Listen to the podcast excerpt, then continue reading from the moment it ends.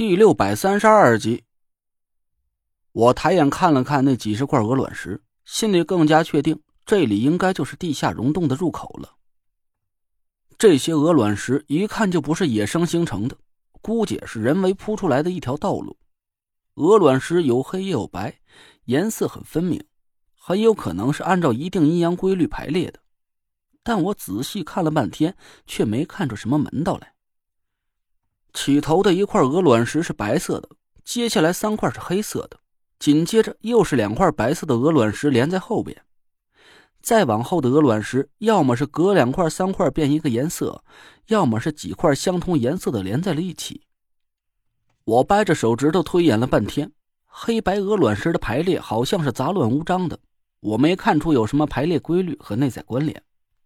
我暗暗摇了摇头，据金虎天尊说。回天尊的道行深不可测，他绝不可能胡乱摆放一些石头在水潭上，让我们轻易找到溶洞的入口。咱们得加点小心了。我皱了皱眉头说：“黑色的鹅卵石应该是代表的阴，白色应该是阳了。这些鹅卵石看起来摆放的毫无章法，但一定会隐藏着什么玄机。你们在岸上等我，我去探探情况。”哎，别介，陈子，让哥们来。郭永哲一把拦住了我：“你不是说过吗？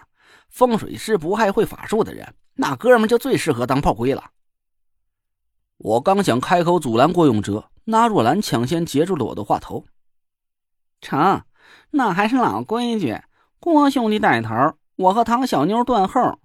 小累赘呀，你公母俩走中间，咱三队人马拉开点距离，一旦遇见什么意外，也好互相来得及照应着。”大家都跟紧了，仔细脚底下。郭兄弟，你先探探水潭的深浅。得嘞。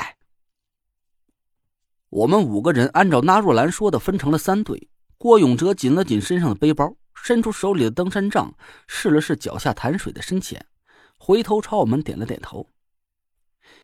这边的水深差不多只到小腿最深的地方也就不过腰吧。按说没什么危险，但是大伙还是注意点啊。保不齐水里有什么古怪，尽量别踩到水里去。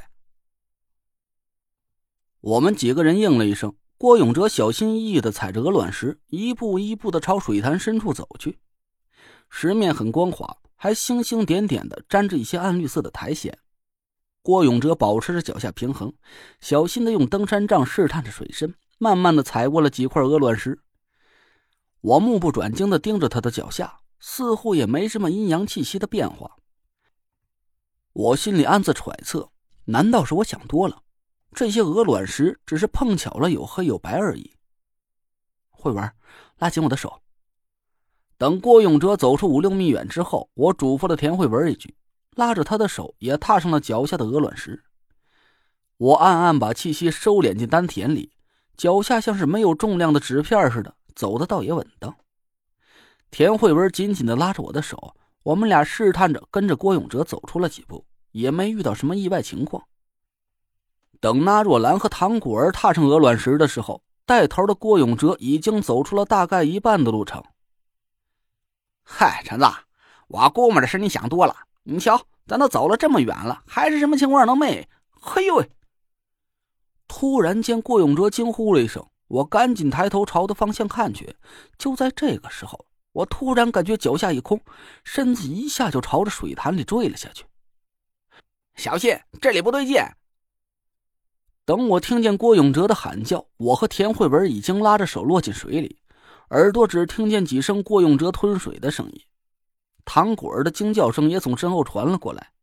我心里一惊，这些石头果然是暗藏玄机，别管我们多谨慎，还是着了魁天尊的道了。我身上一凉，同时感觉到一股冰寒刺骨的水流灌进了我的鼻子和嘴里，身子一个劲儿的往水底沉了下去。我慌忙闭住了气，几乎是与此同时，我感觉手上一紧，是田慧文在拼命的抓着我的手。我赶紧把田慧文朝我怀里拉了过来，心里暗骂了郭永哲几句。他刚才不是说水潭的深度只到小腿吗？他奶奶的！现在我整个人都沉到水里。脚下还不知离水底有多远呢，估计我们落水的地方水深至少有好几米的样子。这家伙到底是怎么探的路？情况危急，我也来不及多想，迅速把胳膊伸进田慧文的腋下，双手抱紧了她身子。我蹬了几下腿，我和田慧文慢慢的浮了起来。没多一会儿，就在水面上露出了脑袋。我大口呼吸了几下，赶紧朝着还在我怀里死命挣扎的田慧文大喊了一声：“慧文，慧文，全身放松，别乱动，我在呢，我在呢。只要你顺着我的劲儿慢慢的蹬腿，我们就安全了。你听到了吗？”田慧文这才停止了挣扎，紧闭着眼睛点了点头。我心下稍安，也暂时没心思再去管其他人了，赶紧辨别了一下方向，抱着田慧文的身子，扑腾着腿就朝岸边的方向游了过去。幸好我的水性还是挺不错的，打小我就偷偷瞒着师傅去村里一个小水塘边玩耍，还经常跳进水里捉鱼摸虾的。当然了，我这点水性和专业的游泳队员是没法比的。我只会一种民间常用的游泳姿势——狗刨。虽然这个姿势不怎么好看，但至少也能算是一项求生技能。顶多两分钟功夫，我和田慧文就浑身湿透的爬上了岸边。田慧文一把死死抱住了我，惊恐的大口喘着粗气。我赶紧扳着田慧文的脸查看了一下她的情况。虽然田慧文的样子很狼狈，但还好她没有呛水。除了脸色有点苍白之外，似乎是没受什么伤。我刚松了口气，唐果儿带着哭腔的声音就从水潭里传了过来：“姐姐，姐夫。”我安慰了田慧文几句，赶紧回头朝水潭里看了过去。情况怎么样？我朝唐果儿喊了一声，他滑动着手脚在水潭里转着圈，游泳的姿势比我标准多了。这时候，郭永哲也从水潭里露出了头。他一惊一乍的大呼小叫着，一边吐着嘴里的水，一边拼命往岸边游去。我放下了心，朝唐果儿喊了一声：“你干嘛呢？赶紧上岸来呀！”唐果儿焦急的回头看着我，急得都快哭出声来了。那那爷他不见了。